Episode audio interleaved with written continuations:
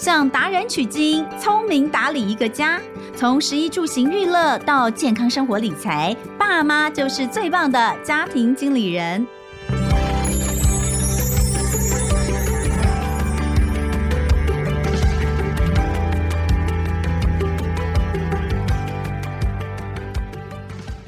大家好，欢迎收听亲子天下家庭经理人，我是主持人萧同文。上礼拜刚过完母亲节哦，大家有没有好好庆祝呢？开心吗？很多人都说哦，最好的母亲节礼物就是放我一天假哈，我这一天什么事都不要干，我我就做我自己，我不是谁的妈了哈。但我想应该蛮难的哦。那很多人就说这个母亲节，如果能够让我选择的话，我不要在母亲节那一天呢特别的被感谢，但是我想换你们一年的乖乖这样。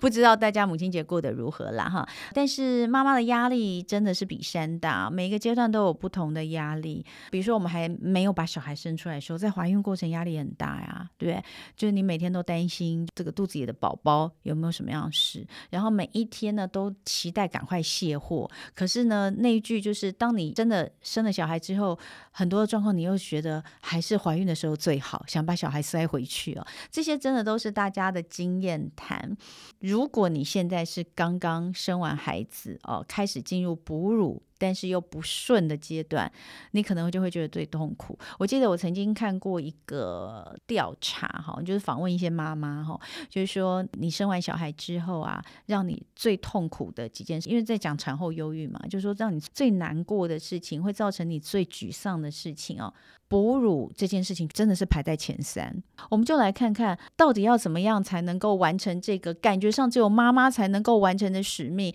大家都说这是跟孩子中间最亲密的的连接，这件事情是一定要的吗？如果我没有办法哺乳，我就不是一个好妈妈吗？我很想要哺乳，可是他就是。没有办法很顺利，我到底能够跟谁求助呢？我们今天好好来聊一下这个，当你生了孩子，晋升为新手妈妈之后会碰到的第一个难题。而今天在我们的节目里面，非常开心请到的，她本身自己也有两个孩子，是二宝妈，而且她有很专业的这个部分的知识是要来跟我们大家分享的。除了是职能治疗师之外，也是 IBCLC 国际认证泌乳顾问哦哦，这个泌乳顾问。我真的觉得非常非常重要。我等一下要来问一下这个我们今天的来宾，呃，他是不是其实也可以协助做这样的事情？而他写了一本新书，叫做《乐哺》，呃，就是快乐的哺乳，国际认证泌乳顾问的哺乳问题全解方。今天也带来我们的节目当中要跟大家分享，让我们欢迎李怡婷。Hello，怡婷你好。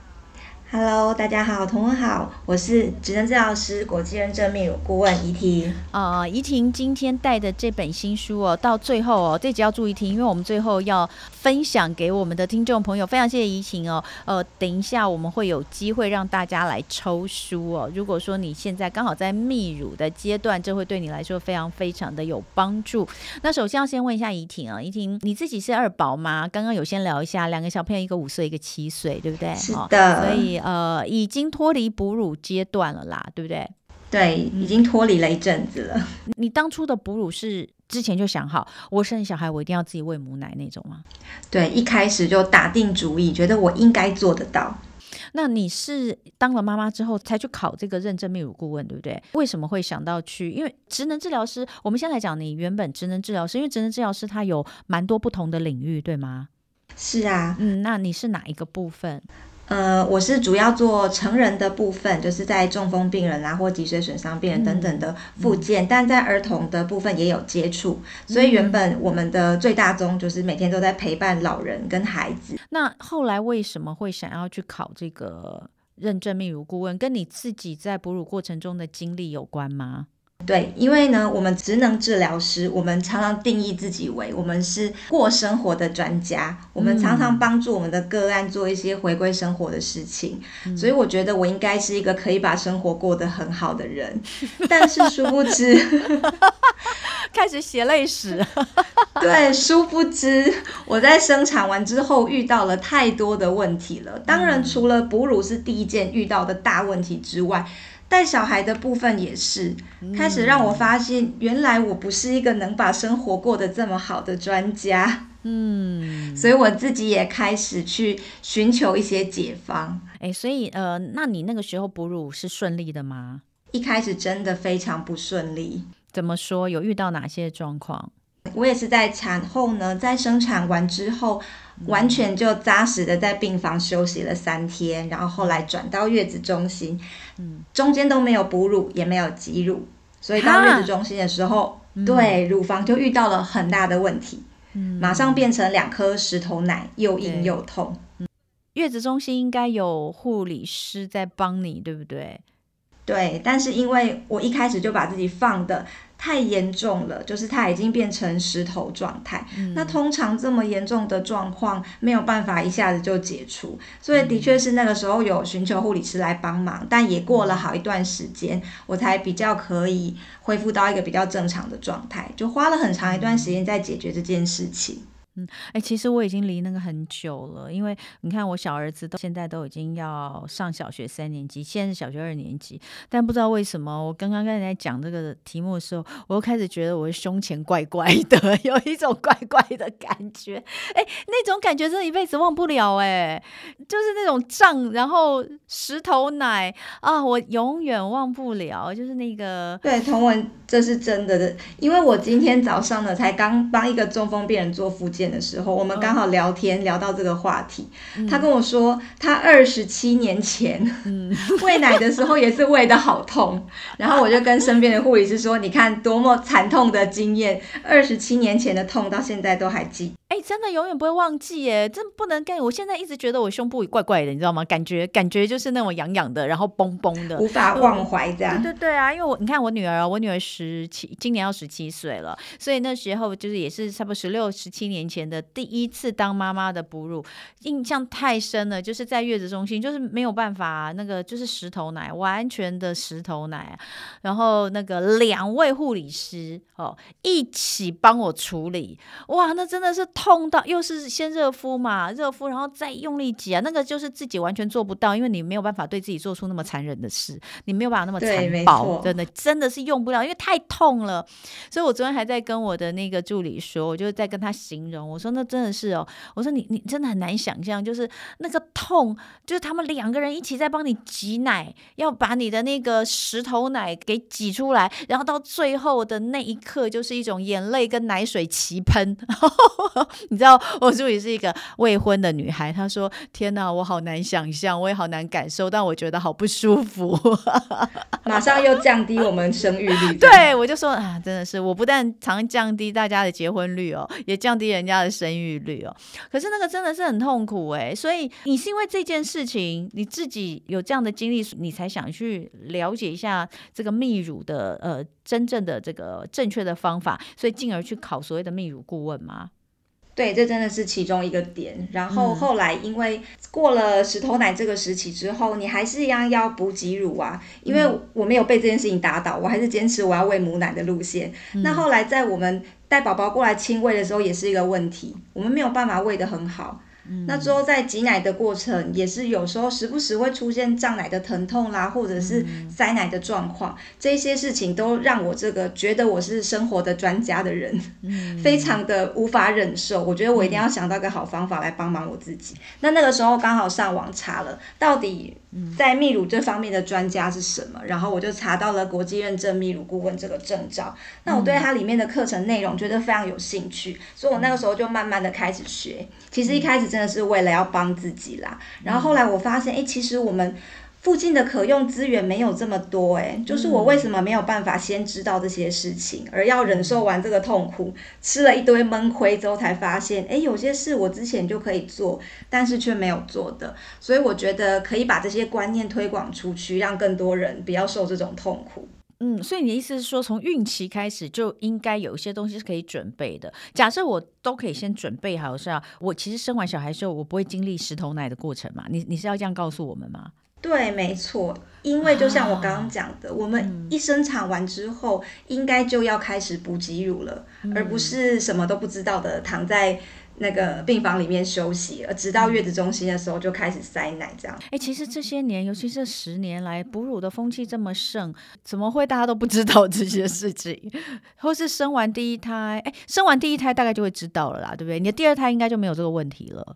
哦，但是这个时候有一个小美感，第二胎的时候，它的乳汁来的速度会更快。嗯，对。所以第二胎的时候，我们还是应该要注意她的生理状况，跟第一胎略微有一些不同。不过当然，在第二胎以后的妈妈们都会越来越有经验。我自己本身也是，嗯、第二胎喂的就真的顺利很多，也不太遇到什么问题了。嗯，可是呃，其实啊，我们刚刚讲到的都是一些生理上的困难。就是我不知道该怎么解决，那呃让妈妈觉得很痛苦，产后忧郁啊，这个可能哦哺乳是一件事情，但我觉得有的时候都不是哺乳本身呢，而是伴随这件事情而产生的各种压力，比如说哺乳不顺这件事情，呃小孩子哭，一直吃不到，所以呢他哭你也哭哦，因为。对，两个人抱在一起哭。对，两个人抱在一起哭啊！我也很想喂他。然后这个时候呢，身边可能其他的家人也急，一急之下呢，会讲一些东西，那也就影响了这个呃妈妈的心情。像呃有的是要喂跟不喂都会有压力耶。比如说像前阵子有一个新闻哦，大概三个礼拜前有个新闻，就是妈妈不想喂。因为妈妈她真的喂不出什么，她是说她实在是挤不出来哦。但是这个东西其实如果以怡婷来说，怡婷就会觉得她其实没有得到呃正确的知识跟帮助，对不对？呃，对，没有得到帮忙。对，她说她说一餐哦只能够挤出四十到五十 CC 哦，然后每四个小时就要忍着疼痛挤一次，半夜要起来挤，边挤边哭，睡眠不足又忧郁哦，所以后来呢，她就不想喂了，结果呢。婆婆坚决反对，那为了要阻止她去打退奶针，还甩了她一巴掌，而这件事情就被写上 D 卡。那先生扮演的角色是安抚婆婆，然后呢转过头来叫太太继续努力，这样子，所以这个太太觉得非常心寒。这种我们是看过的，就是你不为，我就说你是一个。这个不爱小孩的妈妈，哦哦，明明母乳就是这么的有营养，初乳最重要，初乳她的一生当中就只能吃这么一次初乳，这这个很重要，你不可以不喂哦，你不喂就是开始有各种道德上面的一些呃这个责难就会落到这个妈妈身上。但你知道吗？我有看过那种坚持要喂奶，然后也被婆婆或是被长辈嫌弃，就说你看你那个奶那么稀。哦，就没有营养哦，你自己吃的也不营养，为什么一定要喂母奶呢？你不要再喂母奶，你这个母奶小孩吃了，你看都长得瘦巴巴的。哎，以前也很多这种哎，所以我后来都觉得啊，这个妈妈在哺乳这件事情上遇到的挫折啊，生理的状况可能还好解决，但是心理的压力更难。你你遇到的状况是不是也很多都这样？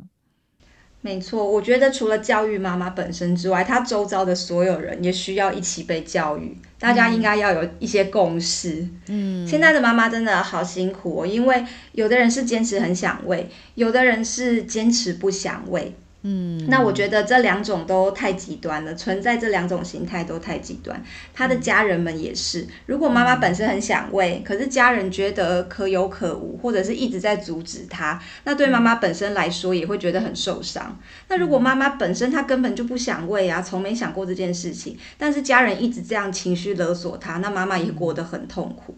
所以我觉得大家都应该要有一些正确的观念，然后我们走一个比较中庸的路线，不要这样子一直逼迫妈妈。嗯，诶，那好，我们就来看看有一些迷思。我现在随便讲几个哈。我的身材本来就没有很好，胸部本来就没有很大，所以我的奶量可能不够。好，这个不是自己觉得哦，你知道很多长辈都会觉得，哦，拜托你奶那么小，你有奶喂我的孙子吗？这是一个迷思吗？这真的是一个迷思，因为乳房大小跟你的乳汁产量完全一点关系都没有，它不是正相关的，所以完全不能够这么说。如果在正确的一个哺乳的知识跟协助之下，是每一位妈妈她都会有足够的产量可以支应婴儿的需求吗？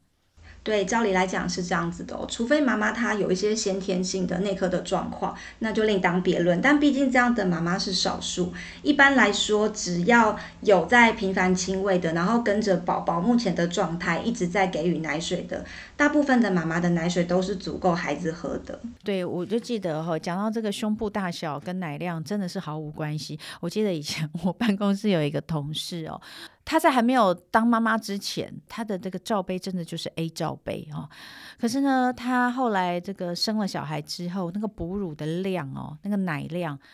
真的是可以同时养三个小孩，所以那时候我们办公室的冷冻库里面都冰满了他的母奶，因为他上班的时候就是挤到那个呃奶瓶里面哦，然后这个挤乳器挤到奶瓶里面，然后包弄弄袋子嘛，然后就要冷冻，所以我们那个打开来都满满的母奶，我们就说天哪，你这个母奶你小孩应该吃不完吧？他说对啊，他说他还会捐去给那个呃其他地方哦，或是有需要母奶的地方。我们说真的看不出来，所以他都很骄傲，他每次。都跟我们讲说，谁说小奶人没有奶？真的，这是我看过这个我印象最深的。所以这个胸部大小跟呃奶量是完全没有关系，对，完全没有正相关。对，那妈妈的奶到底营不营养这件事情，母乳到底营不营养？然后他给小孩子的保护等等这些，因为有些人会以母乳很营养，所以妈妈一定要喂，不喂的话孩子就会不够健康。又有人说母乳不营养哦，那个你要用配方奶才会有足够的这个营养哦，脂肪量这样的小孩才会长得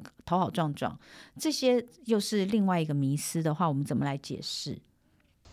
对，这个我真的要澄清一下，因为配方奶厂商的广告就让大家觉得，哎，好像花钱买配方奶来补充会让孩子更有营养。但其实呢，嗯，我说白了，配方奶它一直很努力的在模仿母乳，嗯，就是它没有办法。造出像我们神奇的母乳一样这么多，到现在都还没有完全被研究出来的成分，所以母奶的营养，我觉得它是不容置疑的。但有的婆婆妈妈会说：“诶，你现在乳汁看起来这么淡，应该是没有什么营养吧？”但其实是因为我们乳汁到成比较成熟乳的时期的时候，它看起来原本就是淡淡的，甚至有时候在灯光下会有一点点偏蓝色。但是我们在孩子四个月以前还没有吃副食品的时候，完全供给母奶，它给宝宝的营养是绝对足够的。嗯，那当然，到了孩子需要吃副食品的时候，我们就需要慢慢的加上别的食物给孩子，而不是一直吃母奶。嗯，但是在他还没有吃之前，完全喝母奶，完全是可以的。嗯，诶，所以你自己那时候喂母奶，一胎都喂多久？我的老大喂了一岁多，然后老二真的是喂的比较久哎、欸，嗯、老二喂到三岁九个月才离乳，那真的蛮久的。那有说法说，其实到后面的奶就是母乳就不营养，那这个是真的吗？就像我刚刚说的，我们开始吃副食品的时间到了的时候，嗯、孩子就是理所当然应该要开始摄取别的养分，嗯、那个时候就不能完全靠母奶，但。喝到后面的时候，因为像现在 WHO 啊这些组织等等，都还是会建议我们其实可以喂到两岁，但它也完全不是以营养为出发点，还有一些你跟孩子的依附关系啦，你们两个的亲密感的这些感觉上面之外，所以我们在那个时候，孩子应该也是要。跟着正常吃三餐了。那还有在留存喂母奶的话，就是除了我们在感情上的依附之外，还有就是多少帮他加一些。我觉得到后来已经不完全是站在营养方面的角度来看了。嗯，那刚开始喂母奶一定是最难、最煎熬的。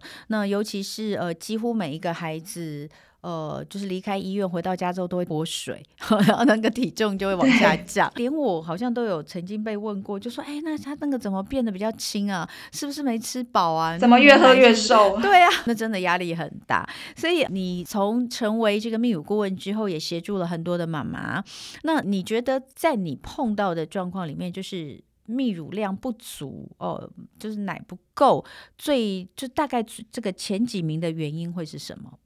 第一，我觉得真的会是压力耶。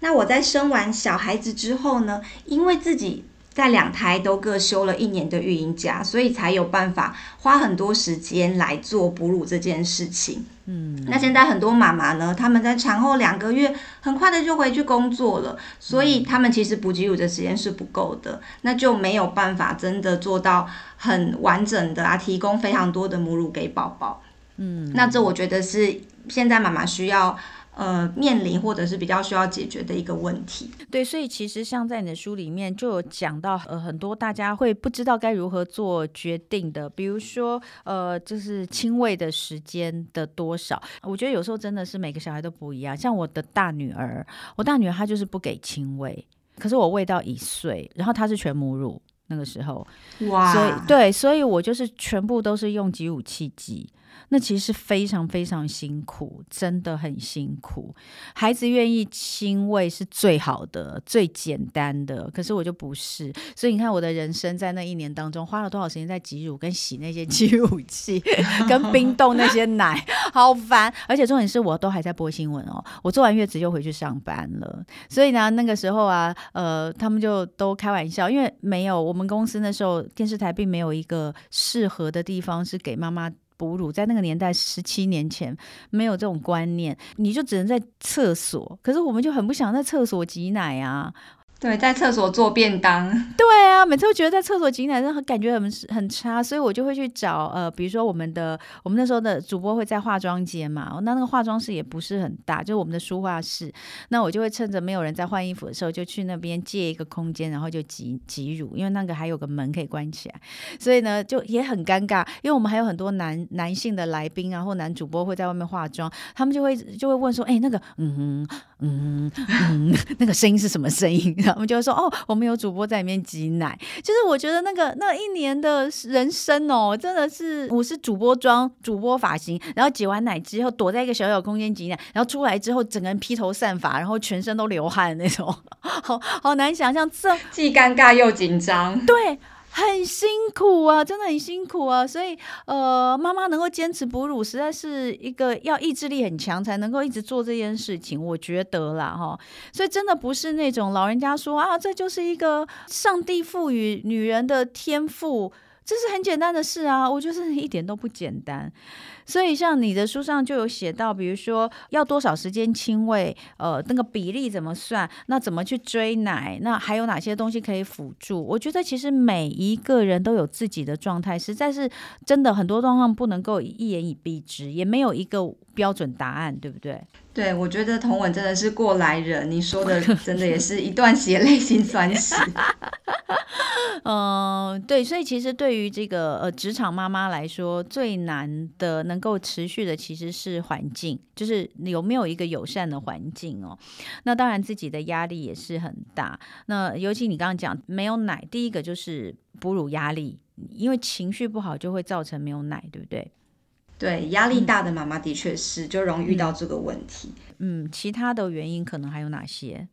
再来是上班的妈妈，可能没有办法很准时的可以喝水，有的时候工作下来就是一整天，搞不好连上厕所都不太能去。所以像喝水啦、多吃东西啦，然后频繁的挤奶这些事情，对上班的妈妈来说真的太辛苦了。这个就是我刚刚说的，就是实际的状况呢，能不能继续，对不对？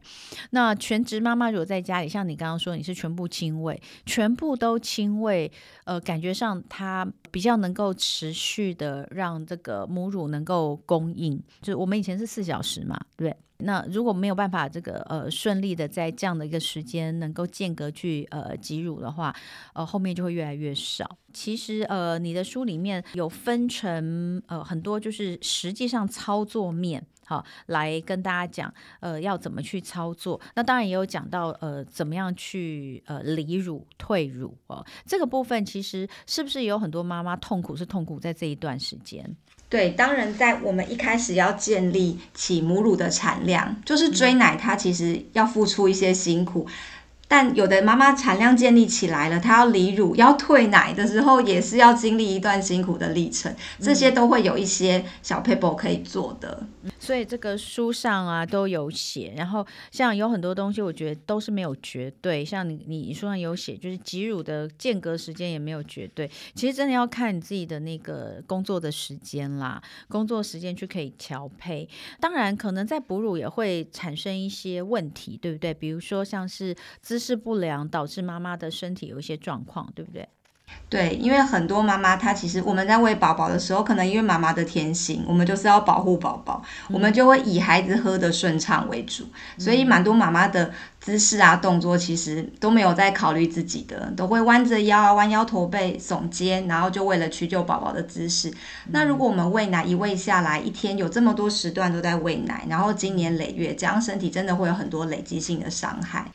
要知道怎么样是正确的姿势来保护自己的身体，不然的话，呃，那段时间也会很辛苦。那当然，在这个整个哺乳的过程当中啊，呃，以前我们常常说，这个爸爸到底能够扮演什么样的角色哦？就是爸爸在怀孕的过程里面，其实他也没有办法扮演什么角色，因为小孩就是你背在身上，就是在你肚子里。那在哺乳的过程也是好像没有办法，除非说你是挤挤出来用瓶喂，然后爸爸可以做瓶喂这件事。但是其实你在旁边看了这么多的这些妈妈们，你还是认为另一半在这个过程当中是呃有很重要的工作应该要去做的，对不对？对，另一半绝对是可以分担很多事情。嗯、我觉得就像彤文前面说的，有一些婆婆妈妈或者是蛮多外来的意见在干扰妈妈，或是让妈妈的情绪受伤的时候，我觉得至少爸爸或是他身边的伴侣需要跳出来，把妈妈放在一个舒适的位置，就是为她抵挡这些流言蜚语。这是第一个。那另外，妈妈在哺乳的时候，爸爸其实可以去帮妈妈做其他的家事。比如说洗宝宝的衣服啦，或清理一些环境啦，或者是洗一些瓶瓶罐罐等等的，至少让妈妈可以多空出一些时间来，在哺乳之外可以休息。那另外像我们刚刚说的，妈妈可能因为为了迁就宝宝啊，难免有一点腰酸背痛，那另外一半是不是可以稍微来帮忙按摩一下啦，做一些舒缓的啦，或者买一点好吃的来呀，或者是你说些好听话嘛，安慰一下妈妈，让妈妈心情快乐，她的乳汁产量也会提高。好，所以呃，其实刚刚一开始哦，我我有跟这个怡婷在私底下聊，就是说我们很多的教养的观念哦，不管是这个亲子互动、亲子沟通，或者是实际上的养育的部分，比如说小孩子几岁的时候、多大的时候可以吃这个副食品啦，或者是当他有一些什么不舒服的时候怎么处理，其实随着时间，我都觉得每十年都会有一个新的观念，在哺乳这件事情上，我觉得好像也是，就像我说的。我的第一胎是在这个十七年前，那个时候社会上的那种观念就是，你一定可以，你只要有生孩子，你就一定会有奶。哦，所以就大家很努力的，就是一定要成为一个可以不喂母乳的妈妈，呃，都是往这个方向，就是你一定做得到哦，你一定可以哦。可是真的，其实也造成了蛮多妈妈的压力哦。那个时候比较多的就会是你不喂，你就是一个不爱小孩的妈妈。但是到我第二胎，我两胎大概隔八年半嘛，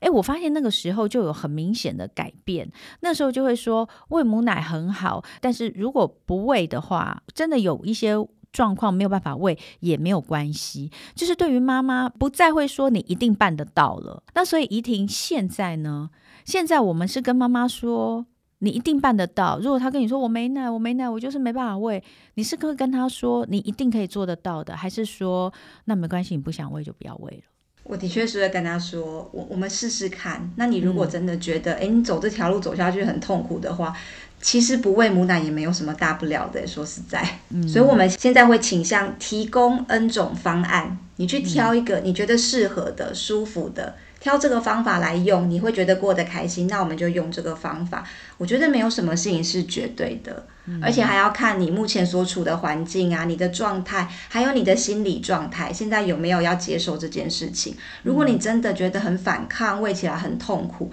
那我们何苦让自己过得这么痛苦，虽然把宝宝养好很重要，但妈妈本身也很重要，所以我还是比较倾向在让妈妈在舒适的状态下做选择。哎，所以呃，如果说刚好听到这一集的朋友，你现在是准妈妈哈，就是准备要生宝宝了，然后你也想哺乳，但是你又担心自己可能做得不够好的话，其实就像呃怡婷说的，有很多事情我们可以先了解比较多。那今天在呃节目里面，大家就是稍微聊一下一些观念哦，那最后。生活妙管家，我们还是请呃怡婷来为我们推荐一些好用的工具跟资源。当然，第一个要跟大家来这个做推荐的就是你的书了，对不对？这一本乐哺国际认证泌乳顾问的哺乳问题全解方，应该是从事前哦，就是从怀孕的过程中，然后到这个要做些哪些准备，然后甚至是你需要。具备哪些这个协助辅助的工具，其实都写的蛮清楚的。所以这本书其实是应该是怡婷，哎，你你是全台湾第一位职能治疗师，又是这个泌乳国际认证泌乳顾问的耶，对不对？对，我是目前唯一有这两个专业结合的人。嗯，所以难怪你看，你就会想到那个有关于姿势不良带来的腰酸背痛。对，对，因为我是附件背景的嘛。对，附件背景很重要。好，所以除了这本书之外哦，一婷还有没有其他想要跟大家推荐的一些好用的工具呢？嗯，我觉得因为我是国际认证泌乳顾问，所以我也要为这个专业打一下广告。因为我觉得在地资源很重要啦，我蛮建议妈妈可以在怀孕的时期就开始搜寻你们在地的国际认证泌乳顾问有哪几位。那有些泌乳顾问他也会有自己的粉丝专业啦，会自己写一些卫教文，你也可以参考。那如果他有提供一些到府服务等等的啦，我觉得你也可以先把它存起来备用。假设你到时候真的遇到无法解决的问题，比较知道要去找谁。那像现在呢，我们国家自己国健署啦，也有一些孕妇关怀网站，或者是卫福部他们也有设一些。呃，心理健康的网站是给孕产妇的。那有一些评估量表啊，你可能到时候也可以自己拿起来评看看，看自己现在是不是呈现在一个压力过大或者是忧郁等等的状态。那里边也有很多的卫教文章，我觉得在你在怀孕的过程就都可以事先看起来，到时候遇到问题的时候才不会手足无措。所以呃，这些都是大家可以使用的一些好工具，包括刚刚说的网站网址哦，我们也都放在节目下方的资讯栏，让大家有连接可以直接参考。那今天非常感谢呃怡婷李怡婷哦，她是全台湾第一位，又是直男治疗师，又是 IBCLC 的国际认证泌乳顾问，写了这本书《乐哺》，希望能够帮助所有的妈妈们第一次哺乳就上手，因为那些痛我们都走过过。